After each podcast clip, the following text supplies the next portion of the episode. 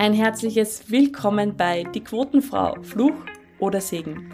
Dein Empowerment-Podcast von Frauen für Frauen. Mit wertvollen Karrieretipps, spannenden Insights und neuen Ideen. Mein Name ist Ursula Helmel und ich freue mich sehr, dass du heute wieder mit dabei bist. Grüß euch und herzlich willkommen zu der Quotenfrau aus der Sommerpause melde ich mich.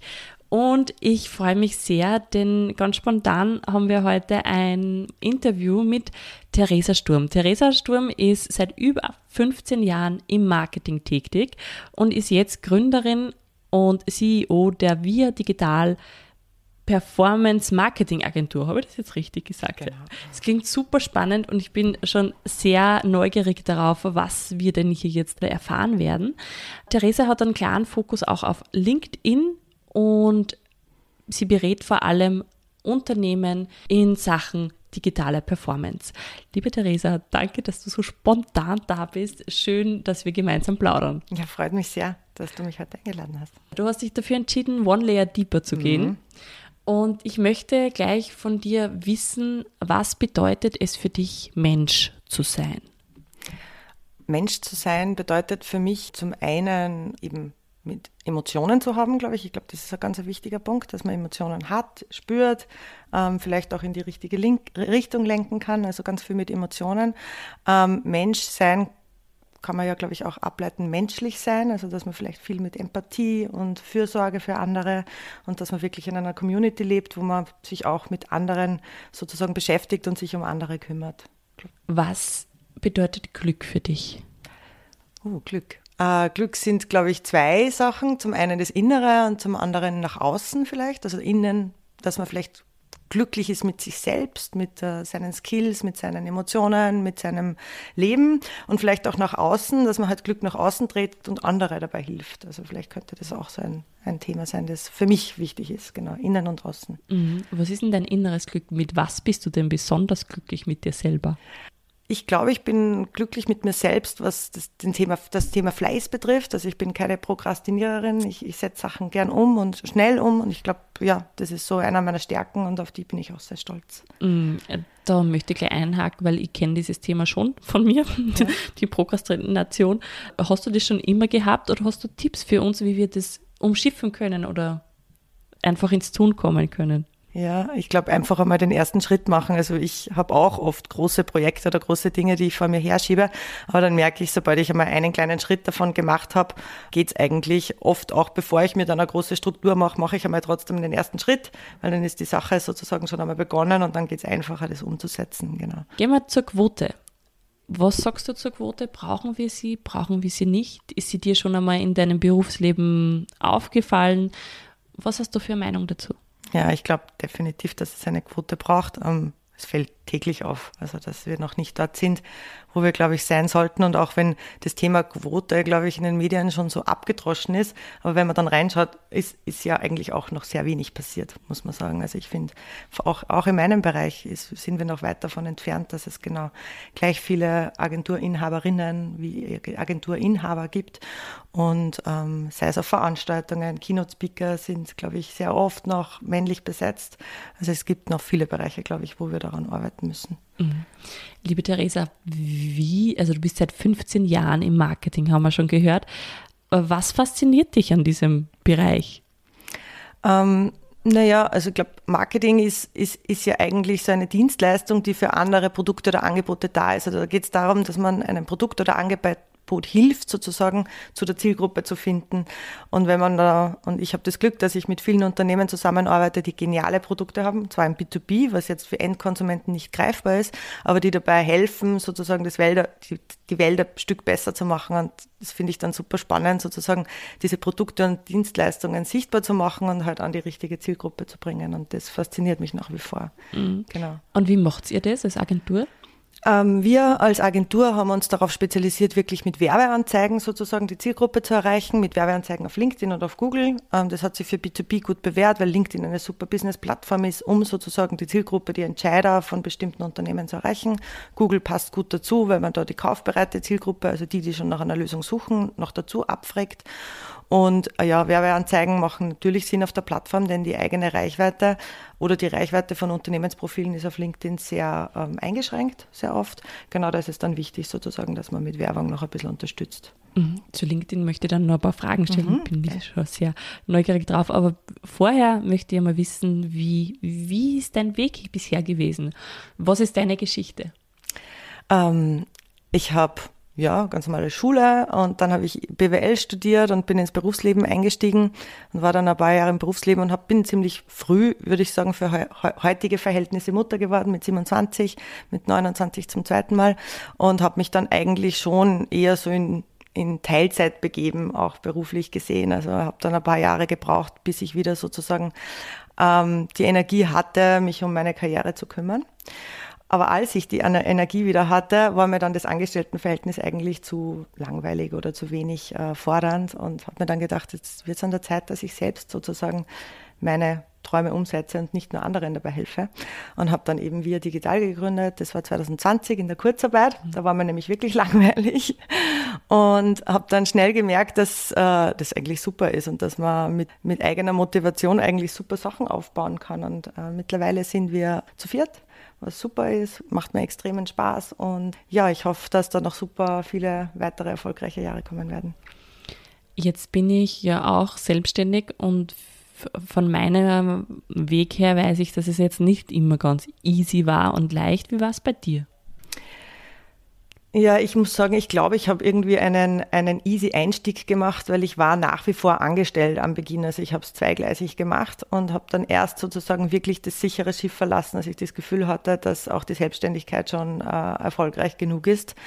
Der größte Schritt oder die größte Umstellung war tatsächlich für mich, dass man von einem Teamgefüge, wenn man vorher in einem Unternehmen war, in die, ins Alleinsein stolpert eigentlich. Also dass man dann auf einmal kein Team mehr hat. Und das war ich nicht gewohnt. Das, das, das ist wirklich eine große Überraschung. Man muss dann einfach schauen, dass man sich sozusagen so noch Connections zurechtlegt, Mittagessen ausmacht und so weiter, weil sonst ist man ziemlich schnell, allein, weil man ja in den meisten Fällen dann eher mit Kunden zu tun hat. Und aber persönliche Gespräche, so wie es in einem Team der Fall ist, hat man halt am Beginn nicht. Nein. Und wie war das jetzt für dich, also dieser Schritt von, okay, ich bin Einzelunternehmerin ja. alleine, zu, ich baue ein Team auf und was mich da jetzt auch interessieren würde, du kommst ja aus dem Marketing, die HR-Skills unter Anführungszeichen, hast du dir angelernt oder machst du das viel aus dem Bauch heraus? Wie, wie legst du es an? Da hatte ich Gott sei Dank das Glück, dass ich vorher bei zwei HR-Unternehmen gearbeitet habe und da, die das beide super gemacht haben, also die wirklich super Arbeitgeber waren und da habe ich schon ein bisschen gemerkt, wie, wie es eigentlich cool sein kann, wenn man cool mit seinen Mitarbeitern umgeht. Und gedacht, wenn ich das dann selber sozusagen ein Unternehmen aufbaue, ist mir das extrem wichtig, dass das bei uns auch so ist. Also viel mit äh, Selbstverantwortung, wenig, wenig Regeln oder was, was zumindest das Dasein oder im Bürosein betrifft oder mit der Zeit auch. Also es soll sehr flexibel sein, die Arbeitszeit und ähm, natürlich auf Ergebnisse ausgerichtet und halt auch extremes Vertrauen da sein. Genau, das wär, sind so Werte, die mir extrem wichtig sind. Wenn ich jetzt deine MitarbeiterInnen fragen würde, was sind deine drei größten Stärken in der Führung? Was würden die sagen? Oh, schwierig. Muss ich kurz überlegen, weil ich glaube, Sie haben schon einmal was gesagt. Ähm, zum einen eben, dass, dass ich Ihnen vertraue. Ich glaube, das ist ein großer äh, Punkt. Also, dass ein, ein Vertrauensvorschuss oder ein Vertrauen da ist. Ich glaube, dass ich in den meisten Fällen eine sehr fröhliche und äh, empathische Person bin. Und vielleicht auch, dass ich eben diese Flexibilität vorlebe, selbst auch. Hm. Wenn du jetzt sagst, du hast in 2020 einfach gemerkt, dass da noch mehr gibt, wie bist du es angegangen? Weil gerade wenn ich mir denke, okay, wir planen unsere Karriere, wie, wie bist du deine Selbstständigkeit angegangen und war da ein ein Ziel? Hast du Ziele? Würdest du auch Karriereziele für, dein, für unsere Zuhörerinnen jetzt empfehlen? Was, wie ist das so bei dir? Ah, das ist eine super Frage. Karriereziele finde ich extrem wichtig, weil man braucht ja irgendwie so ein bisschen eine Leitplanke, weil man fährt ja auch nicht in die Kurve und schaut quasi raus, sondern in die Kurve, wo man hinfahren möchte. Und ich glaube schon, dass es wichtig ist, dass man sich am Anfang jedes Jahres am besten so ein Vision Board macht und mit Zielen auch definiert und dann auch regelmäßig einfach mal drauf schaut oder sich das auf ein Post-it schreibt, weil ja, ich glaube, es ist wichtig zu wissen, wo man hingehen möchte. Und ich glaube, da wird man dann auch besser dadurch. Ich persönlich stecke mir Ziele, die immer ein bisschen zu hoch sind, die ich dann oft auch nicht in diesem Jahr erreichen kann. Aber ich glaube, das motiviert mich eigentlich auch. Also die ein bisschen höher zu setzen, genau. Und am Beginn der Selbstständigkeit, ich war neulich erst auf, einem, auf, auf einer Mastermind, wo ich zu dem Thema ein bisschen gesprochen äh, sprechen habe dürfen. Deswegen weiß ich noch ganz gut, was ich mir damals gedacht habe. Und am Anfang von der Selbstständigkeit habe ich ziemlich viel falsch gemacht. Also ich habe einen Bauchladen an verschiedenen Dienstleistungen gehabt. Ich bin seit 15 Jahren im Marketing. Ich kann ziemlich viele Disziplinen im Marketing anbieten. Das habe ich dann am Beginn auch gemacht, was keine gute Idee war, weil man hat halt dann irgendwie einen Bauchladen und spezialisiert sich nicht und ist sozusagen Experte für eh nichts. Und ich glaube, das war einer der großen Fehler, meine fehlende Spezialisierung. Und dann am Anfang eben auch, und zu dem Thema, glaube ich, kommen wir noch, fehlende Sichtbarkeit. Genau. Und ich war überhaupt nicht sichtbar am Beginn und, und war halt ähm, abhängig von Weiterempfehlungen, was die Kundenakquise betrifft. Und ich glaube, da, da habe ich dann mir auch Hilfe gesucht, also eine Beratung in Anspruch genommen und habe mit meinem Coach daran gearbeitet, wie mein Produkt ausschaut, wie meine Positionierung ausschaut und wie ich eben auch in die Sichtbarkeit gehen kann. Und da ist dann zum einen halt LinkedIn auch ein sehr großes Thema geworden, weil LinkedIn halt eine super Plattform ist, um schnell in die Sichtbarkeit zu kommen. Mhm. Warum ist das so? Also wenn man sich die Social-Media-Kanäle anschaut, glaube ich, gibt es derzeit zwei ähm, Social-Media-Kanäle, die extremes Potenzial nach organischer Reichweite haben. Das ist zum einen TikTok, aber meine Zielgruppe ist nicht auf TikTok oder noch nicht auf TikTok oder vielleicht schon, ich muss mal austesten. Und LinkedIn. Das sind einfach zwei Social-Media-Plattformen, wo es viel mehr User als Content gibt. Und wenn man dann eben zu diesen wenigen, ich glaube, es sind so drei Prozent der User, die auf LinkedIn wirklich aktiv Sachen posten, zu denen gehört, dann hat man eben extreme Reichweite. Das ist wirklich gut. Also ähm, es funktioniert relativ gut, wenn man guten Content veröffentlicht, mit Mehrwert-Content veröffentlicht, dass man wirklich einen, ein Vielfaches seiner eigenen Followerzahl sozusagen erreicht. Mhm. LinkedIn wird ja immer als dieses Business-Netzwerk oder Plattform beschrieben. Warum sollte jetzt zum Beispiel eine, meine Zuhörerinnen, die Mitte, Ende 30 ist und sich vielleicht in dem Unternehmen noch weiterentwickeln möchte, warum sollte sie auf LinkedIn posten? Mhm.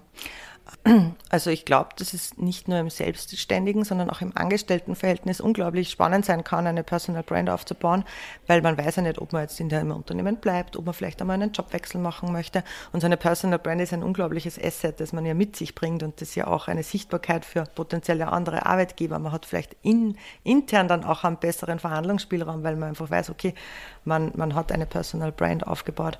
Ähm, also ich würde es auf jeden Fall empfehlen und LinkedIn ist eben ein Business Network, Network, also von Networking. Und ich glaube, dass wir Frauen beim Herfahren, beim Autofahren habe ich mir das gedacht, dass wir Frauen beim Netzwerken extrem viel schlechter noch sind als Männer. Und ich glaube, das ist so ein Punkt, den wir, wir unbedingt noch mehr nutzen sollten. Also sei es jetzt normales Networking, Offline-Networking oder eben auch Online-Networking. Ich glaube, dass wir da noch einiges aufzuholen haben. Mhm. Und du würdest sagen, LinkedIn ist da die richtige Plattform. Ja, definitiv. Hast du vielleicht drei Tipps, um in die Sichtbarkeit zu gehen? Also ich spreche jetzt vor allem die Sichtbarkeit von Frauen an, die sagen, ja, sie möchten sich eben weiterentwickeln, sie möchten vielleicht Arbeit, neue Arbeitgeber auf, auf sich aufmerksam machen. Hast du da drei Tipps für uns? Mhm. Also Nummer eins, sich einmal ein Thema suchen, in dem man halt wirklich gut ist. Ich sage es als Beispiel, ich würde dann sagen, mein Subthema, mein Hauptthema wäre Marketing. Mein, mein Unterthema dazu wäre Performance Marketing und mein Unterunterthema wäre Performance Marketing auf LinkedIn. Und darauf spezialisiere ich mich. Also ich poste keine allgemeinen Marketing-Themen, sondern wirklich in meiner Nische drinnen. Und damit kann ich auch ziemlich schnell sozusagen Mehrwert für dieses Thema schaffen, weil ich wirklich genau da drinnen poste. Was mir an LinkedIn extrem gut gefällt, vor allem in Amerika, dass viele ähm, wirklich Details zu ihrer Arbeit posten, also Ergebnisse, Insights, Learnings. Das muss jetzt überhaupt nichts Persönliches oder Privates sein, sondern dass man einfach bei seinem Fachbereich bleibt und da einfach seine Learnings shared. Ich glaube, das wäre am einfachsten, vor allem am Beginn, weil ich weiß es selbst von mir noch, am, am Beginn fällt es extrem schwer, auf LinkedIn zu posten. Das ist was anderes, wie wenn man auf Facebook ein Urlaubsfoto postet, weil auf LinkedIn geht es eben darum, dass man in die Tiefe oder in den fachlich postet und das ist extrem schwierig am Anfang. Das traut man sich am Anfang gar nicht zu. Und da ist es extrem wichtig, dass man sozusagen genau den Fachbereich, wo man sich gut auskennt, hernimmt und daraus sozusagen Postings ableitet. Und das wäre so der Tipp Nummer eins.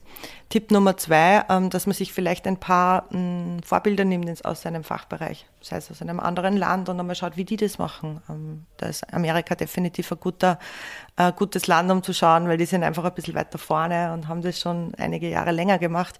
Ob man da wen findet, der das schon super spannend macht. Und Tipp Nummer drei, einfach anfangen. Einfach einmal wirklich anfangen und einmal in der Woche Sachen sharen, Sachen posten, ähm, vielleicht auch mal bei wem anderen kommentieren und so sozusagen in die Routine reinrutschen. Wie ist es, wenn du, ich habe tatsächlich jetzt zwei Fragen, die so die ganze Zeit bei mir herumkreisen. Wie würdest du oder welches Argument hast du für Frauen, die sagen, ich traue mich aber nicht in die Sichtbarkeit? Zum einen einmal, wenn man, also jetzt bezogen zum Beispiel auf LinkedIn, ist es nicht so, dass man, wenn man postet, das sofort 20.000 Personen sehen, sondern am Anfang sehen Leider. das eh, ja.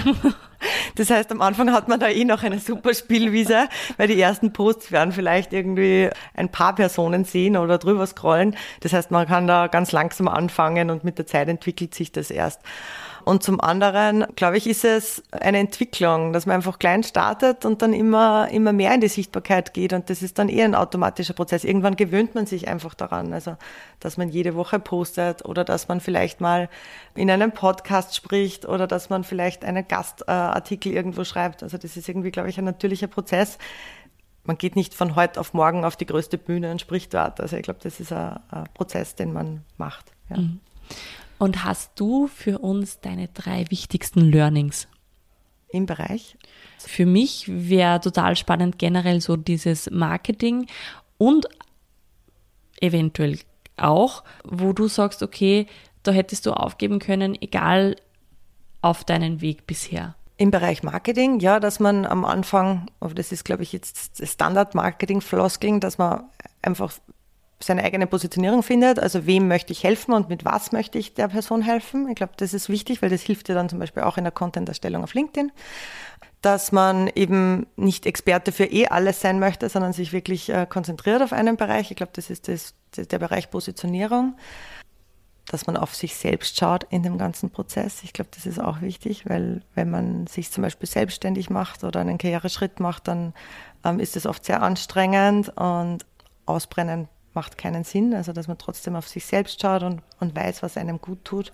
Bei mir persönlich ist es zum Beispiel Sport. Aber dass man wirklich weiß, wie kann, kann ich selbst Ausgleich dazu schaffen. Genau. Und halt immer so, so intensiv das Ganze macht, dass man noch Freude dabei hat. Ich glaube, es macht überhaupt keinen Sinn, wenn es dann zu intensiv wird oder zu anstrengend wird und man die Freude dabei verliert, weil es sollte ja ein, ein langfristiger Weg sein und kein kurzfristiger Sprint. Mhm. Und hast du Situationen in deinem Leben gehabt, wo du gesagt hast, du hätte eigentlich auch aufgeben können? Nein, es war schon, also es waren immer Ups and Downs, muss ich sagen, wobei ich bis jetzt Gott sei Dank das Glück hatte, wirklich das Glück hatte, noch nicht wirklich auf die Schnauze zu fallen. Ich habe eh ein bisschen Angst davor, muss man sagen, weil ich glaube, Personen, die schon mal auf die Schnauze gefallen sind, die sind da auch dann ein bisschen lockerer dahinter. Das heißt, ich bin jetzt nicht die äh, größte Risikonehmerin, was das betrifft. Also ja, vielleicht dann einfach aufstehen, Krone richten und weitermachen. Wenn wir jetzt davon sprechen, dass du eine Agentur leitest und du hast aber auch schon erwähnt, du hast zwei Kinder, ist für mich eben auch die Frage, wie nimmst du dir denn die Zeit? Wenn du sagst, hey, Zeit nehmen ist wichtig, auf sich selber schauen ist wichtig. Wie schaffst du es für dich, Zeit zu finden? Da würde ich euch jetzt gern meinen Kalender zeigen. Das habe ich von einem Freund gelernt, der hat seinen Kalender wirklich in Blöcken eingeteilt und mein Kalender schaut furchtbar aus. Der schaut aus, als hätte ich nie irgendwas wie Zeit, aber es ist einfach alles in Blöcke eingeteilt. Also eben mein Morgen ist in Blöcken eingeteilt, dann gibt es eben die Zeit, wo, wo ich Kundentermine habe, ähm, der Zeit, wo ich Deep Work Phasen habe, die schaue ich, dass ich ähm, meistens eher in die Früh gleich lege, weil ich da am effizientesten bin. Und dann gibt es eben auch Blöcke wie Family Time und die sind halt bei mir ab 16 Uhr und die sind fix ab 16 Uhr und da kann man dann dann auch keiner einen Termin reinlegen, weil mir das halt wichtig ist, dass ich dann auch Zeit mit meiner Familie, mit meinen Kindern, meinem Hund verbringe. Genau, also ich glaube, so eine Kalenderplanung kann ich, kann ich sehr empfehlen, weil man dann wirklich sozusagen alles schön sortiert hat. Und wenn du sagst, am Morgen bist du effektiv, wie, wie startest du in den Morgen? Gibt es da Routine? Wir, wir hören jetzt immer wieder von Morgenroutinen. Es gut ist, wenn man da gleich oder wie man in den äh, Tag startet. Hast du so etwas? da muss ich zugeben, da glaube ich, könnte ich noch ein bisschen besser werden. Die einzige Morgenroutine, die ich habe, ist, dass ich weiß, dass ich am Morgen halt noch sehr frisch mit meinen Gedanken bin und versuche, in der Früh nicht die E-Mails zu lesen ähm, und auch nicht WhatsApp und etc., sondern wirklich sozusagen mir gleich am Vortag ein Projekt vornehme und ich setze mich dann hin und dann starte ich gleich mit diesem Projekt. Weil das Coole ist, dann ist man nicht in dieser Reaktionshaltung, sondern in der Aktion. Also man hat irgendwie dann Mittag schon das Gefühl, man hat was ganz Großes erledigt das man vielleicht vor sich hergeschoben hätte, wenn man die E-Mails gelesen hätte. Und das ist ein viel besseres Gefühl, wenn ich mich in der Früh hinsetze und sage, okay, jetzt beantworte ich mal die 20 E-Mails, die ich seit gestern bekommen habe, weil das ist ja nur reaktionäre Arbeit und macht eigentlich auch weniger Spaß im Nachhinein gesehen. Also das kann ich sehr empfehlen als Morgenroutine, dass man wirklich Eat the Frog in the Morning, glaube ich, heißt Also, dass mhm. man wirklich das eine, was man sich vorgenommen hat, an einem Tag gleich in der Früh umsetzt. Mhm, super spannend. Lass uns jetzt nochmal ganz kurz auf das Performance Marketing zurückkommen. Wie könnt ihr da oder was sind so die größten Erfolge, die ihr für eure Kundinnen und Kunden bereits erzielen konntet? Performance Marketing ist ja per se schon der Name, da geht es um Performance, also es geht um ergebnisorientiertes Marketing. Es geht darum, dass man mehr Umsatz, mehr Kunden, mehr Absatz generiert, genau. Also per se ist jedes Projekt, das wir starten, hat ein Umsatzziel oder hat ein, ein Kundenakquiseziel hinter sich und ähm, das kann man halt auch super messen mit Performance Marketing. Also man kann dann wirklich sagen, okay, wir haben jetzt ein halbes Jahr eine Kampagne gefahren und daraus haben sich, keine Ahnung, 600 Kundenanfragen ähm, generiert. Von den 600 Kundenanfragen ähm, sind äh, 10 Kunden rausgekommen, die im Schnitt einen, ich sage jetzt äh, fiktive Zahlen, einen Umsatz von, von äh, 20.000 Euro pro Kunde bringen pro Jahr. Also das wäre so sozusagen das Ergebnis, das wir meistens erzielen. Und wir versuchen auch, wenn es möglich ist, jedes Mal sozusagen von von dem eingesetzten Geld bis, bis hinten raus zu messen, ob, ob, ob der Return on Ad Spend positiv war. Mhm. Und was war, auf was bist du besonders stolz jetzt in, in dieser Selbstständigkeit in eurer Agentur? Eigentlich am allermeisten stolz bin ich natürlich auf die Kundenergebnisse, das schon auch, aber auch auf die Systeme, die wir schon intern aufgebaut haben. Also dadurch, dass wir sehr spezialisiert sind, haben wir halt Projekte, die sehr ähnlich ablaufen und wir haben im Hintergrund halt viele Anleitungen, Templates, Systeme, ähm, die uns, uns dabei erleichtern, sozusagen schnell unsere Arbeit zu machen und gut unsere Arbeit zu machen und Arbeiten auch miteinander vergleichen zu können. Und auf diese Systeme bin ich eigentlich am allermeisten stolz, weil die waren am alleranstrengendsten. genau. Aber die bringen euch jetzt einfach. Genau extrem weiter, weiter mhm. und sparen uns extrem viel Zeit, mhm. was richtig cool. super ist. Wo siehst du deine Firma in fünf Jahren? Tatsächlich sollte man sich ja immer große Ziele stecken, aber ich glaube, ich sehe meine Firma als eine überschaubare Marketingagentur, die sehr gut in ihrem Bereich ist, die auch schon ein gutes Standing in ihrem Bereich hat, ähm, mit ein paar Mitarbeitern, aber nicht zu so groß und wo jeder einfach auch äh, Spaß daran hat und, und, und gern seine Arbeit macht. Wo siehst du LinkedIn in fünf Jahren? Tatsächlich auf jeden Fall äh, als sehr wichtiger Player nach wie vor. Ich glaube, dass wir in, im Dachraum auch noch in den Kinderschuhen sind, was LinkedIn betrifft. Ähm, es haben schon, zwar schon sehr viele ein LinkedIn-Profil, aber die wenigsten nutzen, nutzen es noch täglich. Also ich glaube, dass es noch wichtiger wird. Aber ja, man kann es nicht voraussehen. Es kann natürlich von einem Tag auf den anderen ein anderer, ein anderer Player kommen, der, der alles besser macht. Danke für diese tolle Zeit, danke für die tollen Insights. Wir sind schon am Ende dieser Sendung jetzt angelangt und ich habe am Ende so Word-Raps, wann das für dich passt, dann mhm. lege ich los und mhm. du vervollständigst. Jede Frau sollte ein gutes Package an Selbstbewusstsein aufbauen. Wie macht sie das? An sich selber glauben und sich auch mit Menschen umgeben, die daran glauben. Darum wird die Zukunft großartig. Weil ich daran glaube, dass wir alle noch ein bisschen mehr zusammenrücken werden und uns gegenseitig helfen werden. Meine wichtigsten Werte sind Empathie, Vertrauen und Respekt. Wenn es mir einmal nicht so gut geht, dann mache ich. Dann bin ich gern alleine und mache Sport, also Ausdauersport. Laufen? Ja. Mhm. Am Laufband oder bist du dann draußen? Nein, in der Natur. In der Natur. Mhm. Okay. Deine Karrieretipps für Frauen? Mehr eben ins Netz, Netzwerk investieren. Ich glaube, da können wir noch einiges aufholen. Mhm. Online und offline? Ja. Mhm. Hast du äh, genetzwerkt am Anfang deiner Selbstständigkeit? Ähm, ja, habe ich. Ich äh, bin auch zum Beispiel, das wollte ich vielleicht noch erwähnen, in einem Frauennetzwerk, dem Ladies Circle. Und das ist auch eine super geniale Truppe an, an, an Frauen, die sich gegenseitig helfen. Mhm. Warum ist es wichtig, sich gegenseitig zu helfen? Weil man alleine nicht alles schaffen kann. Dankeschön. Liebe Theresa, danke für dieses tolle Gespräch, danke für die tollen Insights. Liebe Zuhörerinnen, liebe Zuhörer, danke, dass ihr bis zum Schluss mit dabei wart und die letzten Worte dieser Folge gehören dir. Ja, vielen Dank für die Einladung. Es war ein super spannender, spontaner Podcast. Und ja, ich würde mir freuen, wenn, wenn wir uns auf LinkedIn vernetzen. Also ich glaube, in den Shownotes könnte man ja auch den Link zu meinem LinkedIn-Profil mit reingeben. Und wünsche euch einen schönen Tag. Danke, dass du bis zum Schluss mit dabei warst.